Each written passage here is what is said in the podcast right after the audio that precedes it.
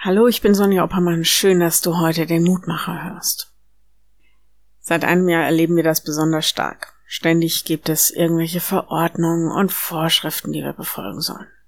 Ja, an vielem stören wir uns. Manches wird vor Gericht diskutiert. Und vielleicht fragen wir uns auch, warum an manchen Stellen Vorschriften nicht hinterfragt werden. Das ist immer so in der Auseinandersetzung mit den Autoritäten unserer Gesellschaft überhaupt der ganzen Welt? Kann und will ich mich denen unterwerfen? Erkenne ich sie überhaupt an?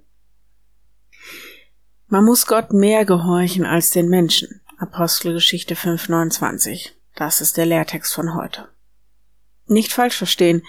Im Zusammenhang mit unserem Predigtext morgen wird uns gesagt, dass denen mit höchster Achtung und Respekt und auch Gehorsam, die sich für die Gemeinschaft abmühen, die Verantwortung übernehmen. Und hier Aufruf zum zivilen Ungehorsam? Nicht unbedingt, aber wenn es nötig ist, schon. Mir fällt auf, dass Gehorsam etwas mit Hören zu tun hat, im wahrsten Sinne des Wortes. Wenn ich auf Gottes Wort und seinen Willen täglich höre, dann kann ich auch unterscheiden lernen, was in seinem Sinne ist und was nicht. Ich kann lernen, wem ich mehr vertraue und von wem ich mich mehr prägen lasse und wer für mich die größere Autorität hat. Und das gilt erst recht auch für die, die Verantwortung tragen, auch im geistlichen Sinn.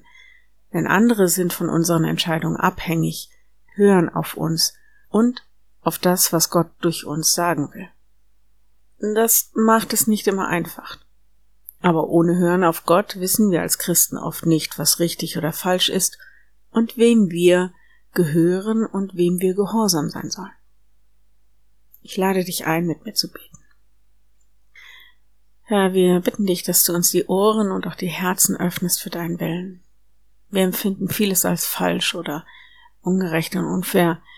Hilf uns doch wirklich nicht nur auf unsere eigene Meinung oder unsere Bequemlichkeit oder unserem Streben nach Macht oder irgendwelchen Sehnsüchten zu hören, sondern hilf uns, dass wir uns von dir prägen lassen. Hilf uns, dem gehorsam zu sein, was du für uns willst, selbst wenn wir zurückstehen oder wenn wir hervortreten sollen. Und dann gib uns den Mut, dir mehr Gehör zu schenken als den Menschen. Amen. Morgen ein neuer Mutmacher. Bis dahin. Bleib behütet. Tschüss.